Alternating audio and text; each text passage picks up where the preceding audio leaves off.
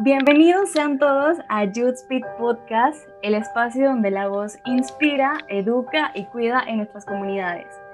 Primero que todo me voy a presentar, mi nombre es Daniela Cruz y actualmente soy la directora de intercambios sociales entrantes de IES aquí en Panamá. Para que me conozcan un poquito sobre mí, eh, soy Daniela, entré hace cuatro años ya a en el capítulo local de la Universidad Tecnológica de Panamá. Actualmente ya estoy en la oficina nacional y me honra demasiado tener la oportunidad de trabajar con diferentes voluntarios de muchas partes del mundo, de igual forma trabajar con ONGs grandiosas que cuentan nuestra, nuestro país, Panamá.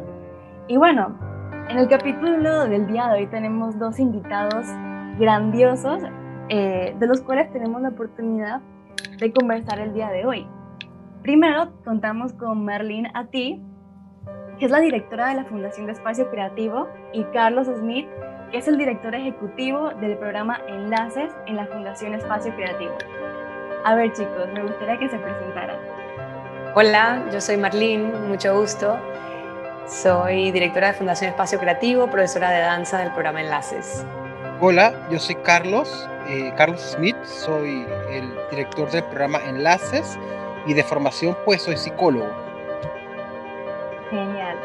De verdad muchas gracias por estar en este espacio. Me siento muy emocionada el día de hoy porque ISEC en Panamá lleva ya desde 2018 trabajando en conjunto con la Fundación Espacio Creativo y pienso que es una alianza muy bonita y que le ha brindado oportunidades a muchos jóvenes. Algo que resaltó mucho de esta alianza es poder ver el desarrollo de todos los voluntarios que van a la fundación, no tanto solamente de los voluntarios, sino también de los jóvenes que asisten a la fundación como tal. Y bueno, también cómo los voluntarios pueden apoyar a los jóvenes en diferentes actividades y también algo muy lindo es todas esas historias que se llevan los voluntarios de IESEC a sus países cuando terminan su voluntariado en la fundación. Entonces, eh, vamos a comenzar. Primero que todo, me gustaría preguntarle a ambos, eh, ¿qué les gustaría que supieran de ustedes las personas que nos están escuchando? Bueno, de mí me gustaría que supieran que a pesar de que nací en Panamá, soy hija de dos inmigrantes y que creo en el arte y en la educación como herramientas transformadoras. Genial, Marlene. Carlos, cuéntanos. A mí, bueno, primero también reconocerte y agradecerte por, por todo el amor y el, el, apoyo que nos brinda IESEC a, a, la Fundación Espacio Creativo y al programa Enlaces. Ustedes son parte de la familia y, y siempre estamos eh, recibiendo con mucho entusiasmo a los voluntarios y voluntarias que nos acompañan y que son parte, parte del equipo, ¿no? Así que para mí es muy, me honra mucho y quiero que sepas eso, quiero que sepas que, que ustedes tienen un lugar muy especial dentro de, del equipo. Y bueno, ¿qué, ¿qué, me gustaría que sepan de mí? Pues que yo pues empecé como muy, como muy temprano, primero como beneficiario de programas sociales cuando tenía 12, 13 años y eso me, me abrió un mundo de oportunidades que me tienen donde estoy el día de hoy y estoy agradecido a un pocotón de gente que desde diferentes lugares, con, con mucha discreción, muy en silencio, con un, un, trabajo de uno a uno, nos dio a un grupo de, de jóvenes la oportunidad de, de, volar, de soñar, de, de, pensarnos un universo más grande del que simplemente estábamos viviendo en nuestro barrio, ¿no? Y que creo que mi responsabilidad es, es devolver parte de eso eh, también quiero que, que, sepan que aunque trabajo en una fundación de, de, danza, no sé bailar, así que creo que, que soy el, el, elemento de inclusión del programa. Aún no sé por qué no me preguntaron eso en la entrevista, pero me, aprovecho, me aproveché de eso. Así que bueno, por ahí va.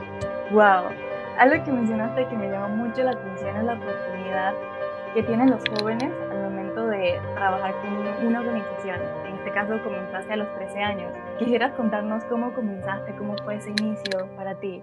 Bueno, fue un, un inicio bonito que recuerdo con mucho entusiasmo. Yo, yo crecí en un barrio en, en Chiriquí, soy chiricano. El barrio se llama San Cristóbal, es un barrio que, que está muy golpeado por, pues, por las situaciones típicas de los barrios en, la marginalidad, ¿no? Falta de institucionalidades, falta de oportunidades para los muchachos, las muchachas, violencia estructural, violencia física, ¿no? Un barrio, barrio duro, pero pues a pesar de nacer en el barrio, tuve la, la dicha y la fortuna de crecer en una familia como muy contenedora y con un matriarcado como muy, muy potente, muy, muy, como muy impulsador y muy convencido en la educación. De hecho, la mayor parte de mi familia son educadores. eh, entonces, bueno, empecé con como empieza todo las, con las pocas oportunidades que hay en los barrios. Usualmente son las iglesias las que ofrecen programas para los muchachos en vacaciones, los fines de semana. Y aunque no practico religión en este momento, no puedo dejar de pensar que esas fueron las primeras oportunidades que tuve. Y una cosa llevó a la otra, ¿no? A través de, de, los grupos juveniles conocí, bueno, que eran religiosos en aquel entonces, conocí otros grupos, ¿no? Grupos cooperativistas, grupos de derechos humanos, grupos de salud, salud, salud reproductiva, grupos culturales, y ahí como que vas creando tu, tu historia de, de, activismo, ¿no? Entonces creo que esas fueron como la, la, plataforma para aprender otras cosas y se complementó con la formación escolar, pero sí creo que programas como, como el de ustedes, como, como el voluntariado de IESEC, como las organizaciones, estamos afiliadas, digamos, a, a, diferentes espacios de participación, son escuelas para los muchachos, ¿no? Para desarrollar habilidades blandas, pero también para abrir oportunidades en contextos donde no, hay, no abundan. Me encanta. Algo muy importante es que si todas las organizaciones tienen la oportunidad de trabajar con ISEC, entonces si eres una organización y estás escuchando esto, como busca ISEC en Panamá y ahí puedes encontrar nuestra plataforma donde te puedes inscribir para poder trabajar con nosotros, como lo hace la Fundación Espacio Creativo y que a, su organización han llegado tantos voluntarios que le han brindado muchas oportunidades a muchos jóvenes de Panamá. Entonces, como Marlene, me gustaría que me contaras un poco sobre qué es Espacio Creativo. La Fundación Espacio Creativo es una organización sin fines de lucro que busca crear oportunidades a través de la danza. Nosotros tenemos tres modalidades de intervención. Tenemos un programa Enlaces, que es el que dirige Carlos, que es un programa que trabaja con jóvenes vulnerables buscando una intervención integral en la vida de los chicos, desde los 9 hasta los 18 años, dando una educación artística, dando reforzamiento académico y apoyo psicosocial. Luego tenemos una plataforma de artistas profesionales que busca de algún modo agremiar a los artistas activos de danza contemporánea, que no son muchos en Panamá y que necesitan unificar su voz para llegar a impactar o, ser reconocidos por instituciones como el Ministerio de Cultura, la Alcaldía, para que puedan recibir fondos y vitrinas de presentación de su trabajo. Y luego tenemos un tercer programa que iniciamos este año junto al Banco Interamericano de Desarrollo que se llama Sandbox y es un programa que busca la intersección entre la tecnología y las artes escénicas.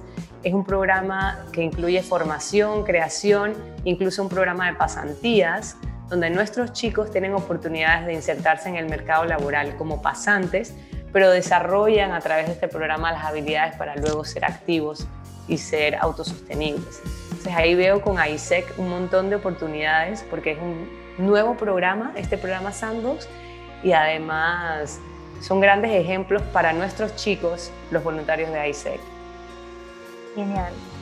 Ahora mencionaste uno de los programas, que es el programa Enlaces, Carlos, me gustaría que nos contaras un poco sobre este programa.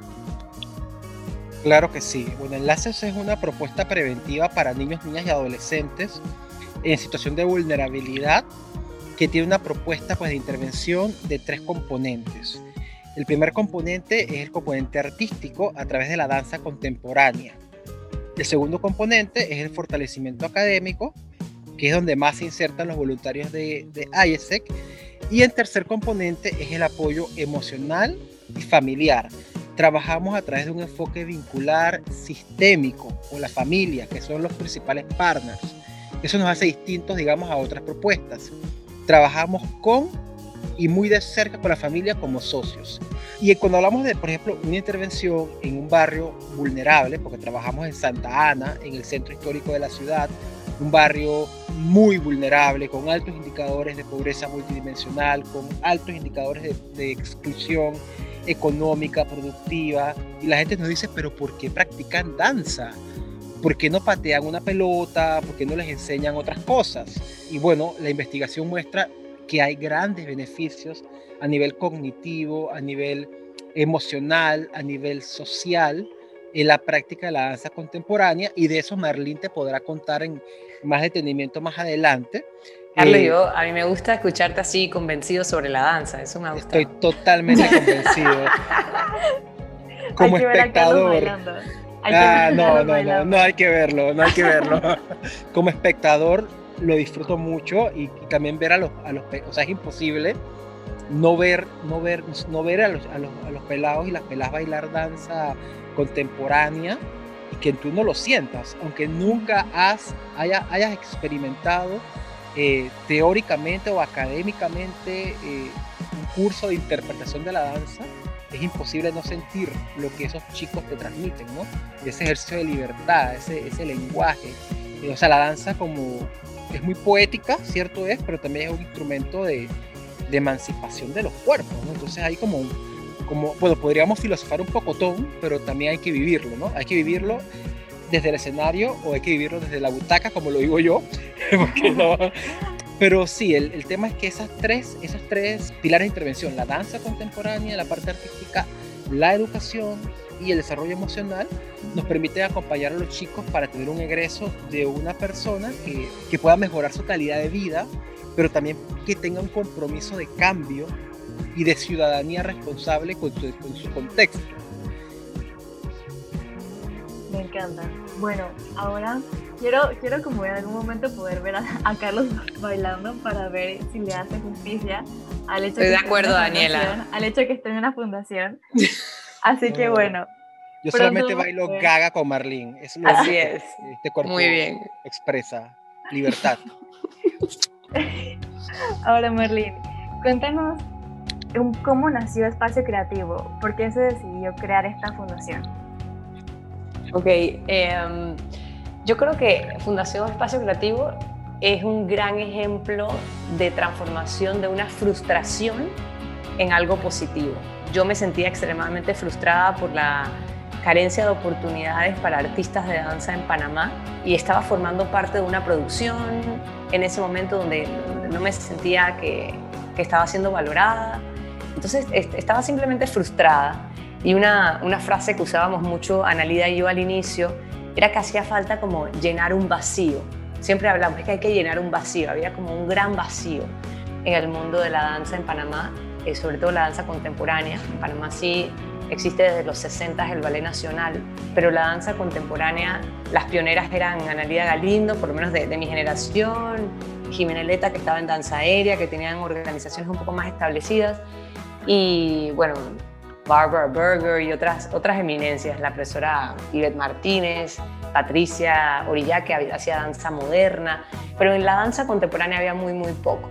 Entonces, eh, con busca de llenar este vacío, de crear oportunidades, de crear una institución que pudiera dedicarse a, la creación de oportunidades a través de la danza, pues empezó Fundación Espacio Creativo.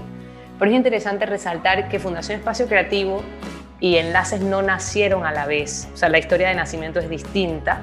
Enlaces ya existía. Fundación Espacio Creativo se creó en el 2013 pero Enlaces se creó unos años antes. Analida Galindo lo inició siguiendo un modelo de Cartagena, donde el profesor José Leonardo Amaya participaba y en conjunto ellos decidieron empezar esta nueva iniciativa en Panamá. Y yo fui a visitarle, dije, Ana, me, me interesa involucrarme, me interesa ayudar. Eh, fue un momento muy importante en mi vida cuando, cuando llegué al espacio, vi a los chicos y, y simplemente me movió de una manera muy profunda y es uno de esos momentos en la vida donde sientes que has encontrado, has encontrado tu misión, has encontrado lo que realmente quieres hacer, a lo que quieres dedicar tu tiempo. Entonces ya yo era parte de Enlaces como maestra de danza cuando en conjunto Analia y yo decidimos crear Fundación Espacio Creativo y fue luego unos años después que se unieron Enlaces y Fundación Espacio Creativo eh, bajo, un mismo, bajo un mismo paraguas. Así que son, son historias diferentes, pero muy complementarias y ahora que Enlaces es parte de Fundación Espacio Creativo desde el 2016, ha podido potenciar su crecimiento porque la mirada es hacia la danza. Entonces hay un reconocimiento de oportunidades en esa área que anteriormente no, no era posible. Sí, me imagino que los jóvenes que reciben esta oportunidad de poder asistir a la fundación y desarrollar este, este arte, porque realmente es un arte, se sienten muy afortunadas. Entonces, no sé si tengan alguna historia de algún chico que ustedes quieran contar que los haya impactado mucho en la fundación. Yo voy a aprovechar a, mencionar, por ejemplo, al estudiante José Garrido, que fue el primer graduando del programa Enlaces. El programa Enlaces es un programa de largo impacto, es de ocho años. Y este es un chico que recibió una volante sobre unas audiciones de danza. El chico llegó, se mantuvo ocho años en el programa, él marcó la pauta, él realmente nos, nos hizo subir el nivel de exigencia del programa porque la filosofía del programa era crear buenos seres humanos, dar buenos ejemplos, enfocar en el desarrollo de habilidades como la puntualidad, la responsabilidad, la disciplina, eso que hablaba Carlos, ¿no? De aprendizajes que te puede dejar la danza en otras áreas de tu vida. Pero José Garrido era un bailarín muy talentoso. Entonces, además de eso, era necesario buscar oportunidades de excelencia en la danza.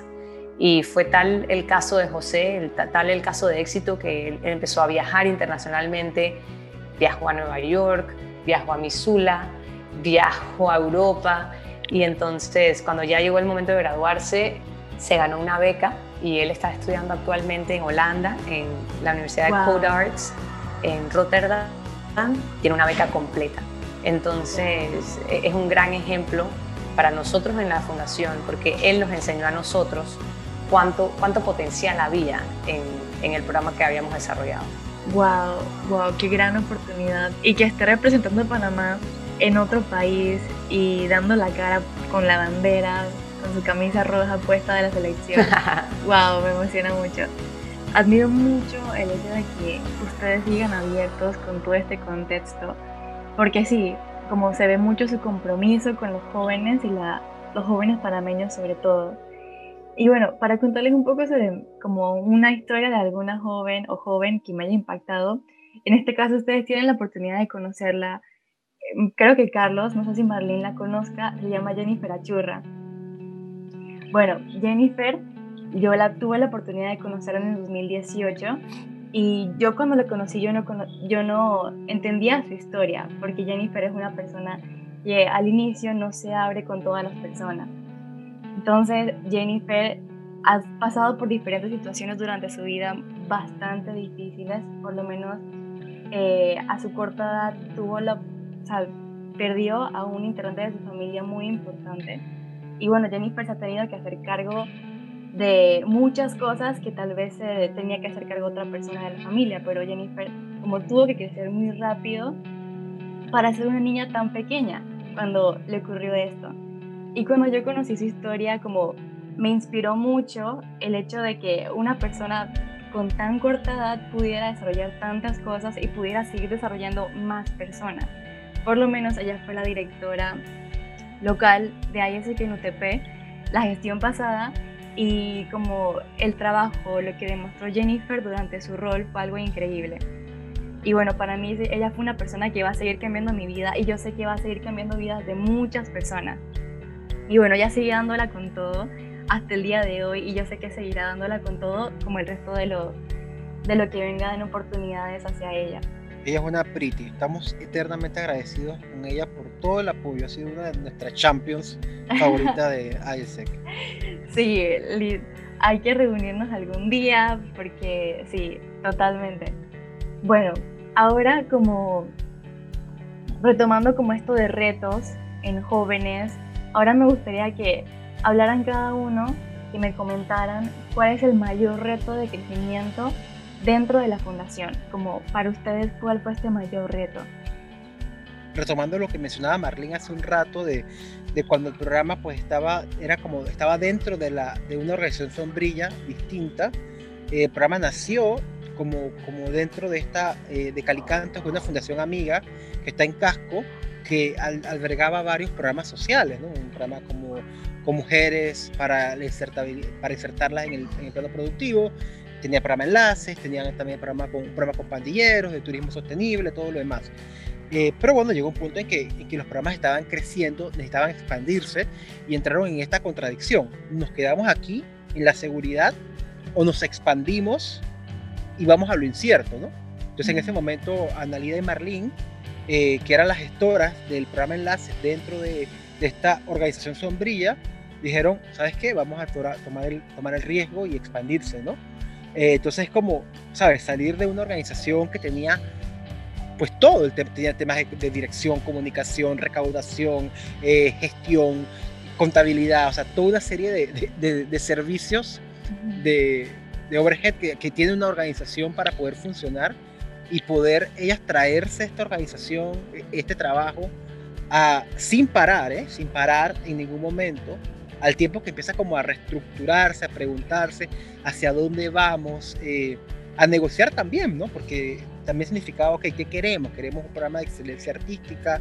¿O queremos que el programa sea un programa de excelencia académica? O sea, poder tener estas conversaciones que son profundas y que toca también, pues, ceder entre los actores que hay, ¿no? O poder crear una propuesta distinta, una propuesta de excelencia, pero una propuesta integral, que, ¿sabes? Como que combina el tema de la danza con el tema académico, el tema emocional, eh, crear una metodología, ¿sabes? También esto de, repensar frecuentemente si lo que estamos haciendo lo estamos haciendo bien, no, no, no estar convencidos de que lo que estamos haciendo es la única forma y que puede haber formas mejores, es como es parte también de la misma cultura de la organización y creo que es un momento como de un enorme desafío, ese momento en el que, sabes, tomas el paquete y lo empiezas a desarrollar de manera autónoma.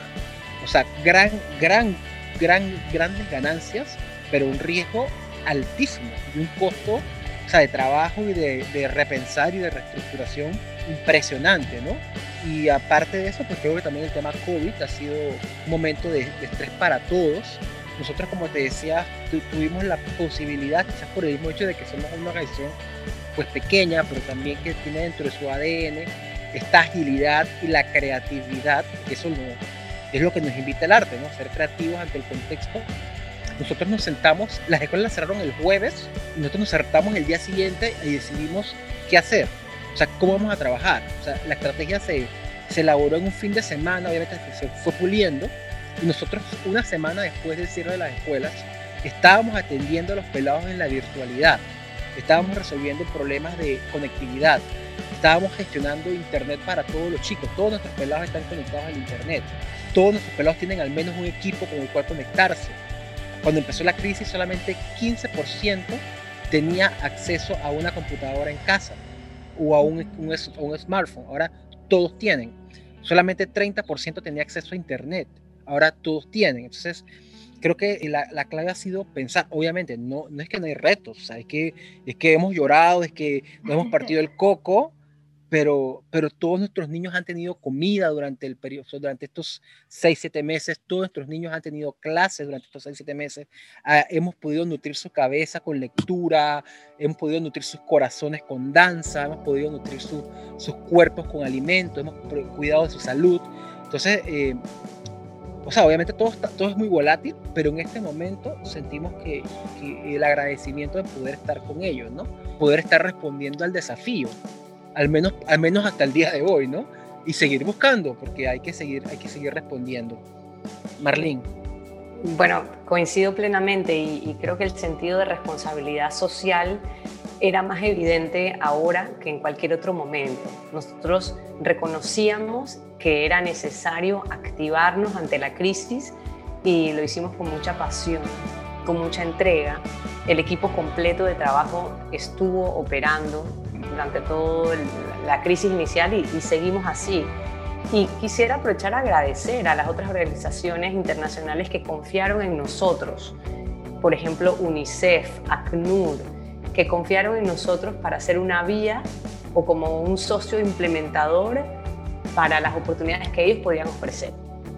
Bolsas de comida, dinero en efectivo, que dignificaba mucho la necesidad de las familias más allá de nosotros decidir si íbamos a llevar pampers o íbamos a llevar medicinas o, qué se necesitaba, tener esta oportunidad de dar dinero en efectivo y que la familia decida por sí mismo cómo invertir esto y cuáles son sus prioridades, pues era, era importante para nosotros. Así que ahí súper, súper agradecidos de que siendo una organización joven, eh, fuimos como elegidos como socio implementador para estas iniciativas. Y con respecto a estas ONGs que están iniciando, que están poco a poco desarrollándose, como, ¿qué, ¿qué, les gustaría decirles a ustedes a ellos para que sigan adelante, más que todo en, este, en esta situación de que estamos en una pandemia? ¿Cómo qué les gustaría decirles? Para nosotros, creo que uno de los elementos claves ha sido la formalidad. Y Carlos nos ha ayudado mucho en eso. Analia y yo ambas tenemos una formación en administración de empresas y yo creo que eso ayuda a que la organización esté enfocada desde una mirada ejecutiva, formal y que a pesar de ser una organización basada en el arte, se puede proyectar hacia el exterior y hacia otras organizaciones como una organización que tiene las cuentas claras, que es transparente, que tiene poder de ejecución, que es responsable. Entonces creo que eso es clave para ganar la confianza de, de inversionistas o de donantes, pero también la perseverancia y la creatividad. Somos un equipo que, que busca resolver y, y, alcanzar sus objetivos a pesar de la adversidad. Como, ¿qué ustedes consideran que representa la expresión corporal vida de una persona? Desde mi punto de vista, la danza es un lenguaje y es un lenguaje universal. Como bien decía Carlos, la danza se siente y es una manera de, de expresar emoción que si bien es efímera y es intangible, sobrepasa la conciencia para llegar directo al subconsciente. Entonces tiene una magia muy, muy difícil de describir. Desde mi perspectiva de bailarina es completamente liberadora, es lo que me hace sentir bienestar, pero además me da la herramienta de comunicarme con otros. Y desde audiencia me da la ilusión de, crear nuevas posibilidades, de, de, transportarme a un mundo más utópico, más hermoso, de crear nuevas realidades, me permite soñar. Entonces para mí tiene como muchas, muchas capas de, de, impacto ¿no? y, de, y de sensaciones. O sea, los pelados cuando se paran en un escenario se para desde la dignidad de los creadores, de la dignidad, de la, dignidad artística. O sea, no improvisa. Y el, y el aplauso que reciben es un aplauso honesto al trabajo real y duro. O sea, tú te imaginas lo que eso significa para los papás de los chicos. Es decir, que, wow. El orgullo. Totalmente. Sí. Y bueno, ahora hablando de jóvenes, ¿qué les gustaría ustedes decirle a los jóvenes eh, de Panamá y Latinoamérica con respecto a las oportunidades? La verdad que yo quisiera rescatar parte de lo que dijo Carlos eh, al inicio sobre las oportunidades de iniciativas sociales que hay en los barrios y, sobre la existencia de talentos y de pocas oportunidades. Carlos mencionó que él se acercó ya sea a la iglesia o a cualquier otra iniciativa que había disponible de participación ciudadana para buscar nuevas oportunidades y creo que a los jóvenes decirle que se acerquen a buscar ayuda, a buscar oportunidades, a escuchar qué hay disponible. Ahora aprovechando las redes sociales, a veces es difícil encontrarlo, pero si escuchan de Fundación Espacio Creativo, si escuchan de Fútbol con Corazón, si escuchan de Calicanto, si escuchan de cualquier otra iniciativa, que se acerquen y vean, oigan, o sea, ¿qué hay aquí para mí? ¿Qué puedo aprender yo? ¿Qué, qué herramienta puedo aprender? ¿Qué nuevas cosas puedo descubrir? porque para nuestros chicos es súper interesante ver cómo llegan sin saber bailar y se convierten en bailarines muy talentosos y, descubren unas habilidades en el cuerpo que no se imaginaban. Te puedo compartir, por ejemplo, la historia de un maestro mío que se llama Sasha Adamovic. Él creció en la antigua Yugoslavia y él cuando salía al parque a jugar le decían mono porque se trepaba por los árboles y podía subir la pierna y podía agarrar cosas con los pies.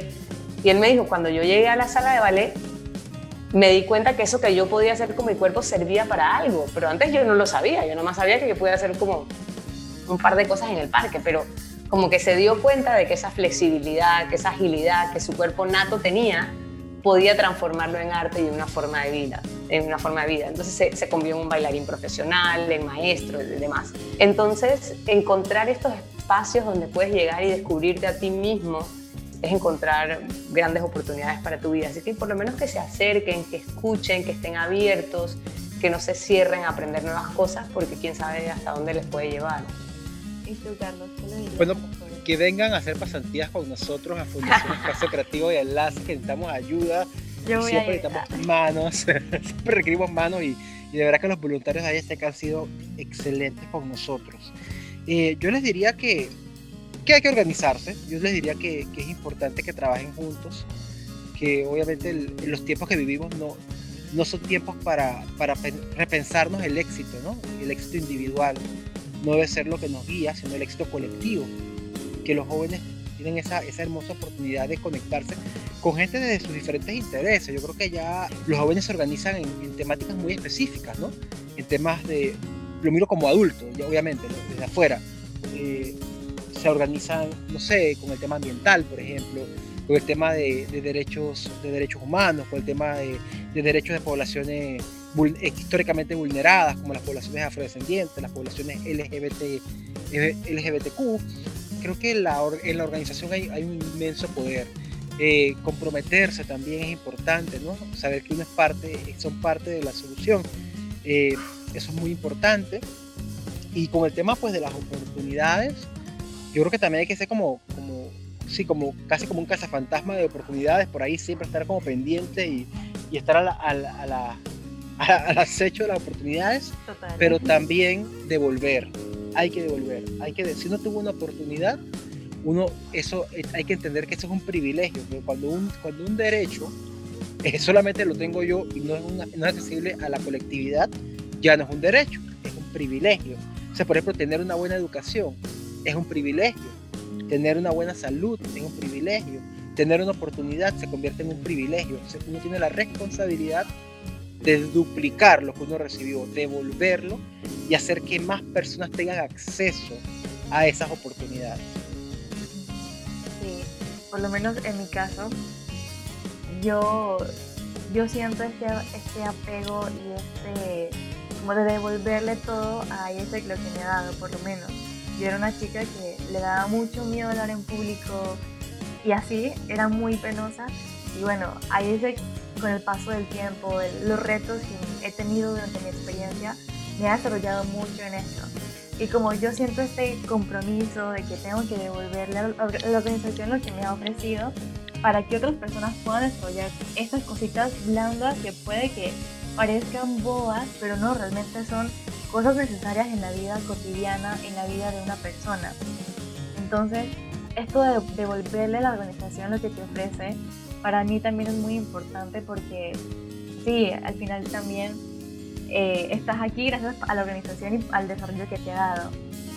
Entonces, bueno, esto sería todo por el episodio de hoy.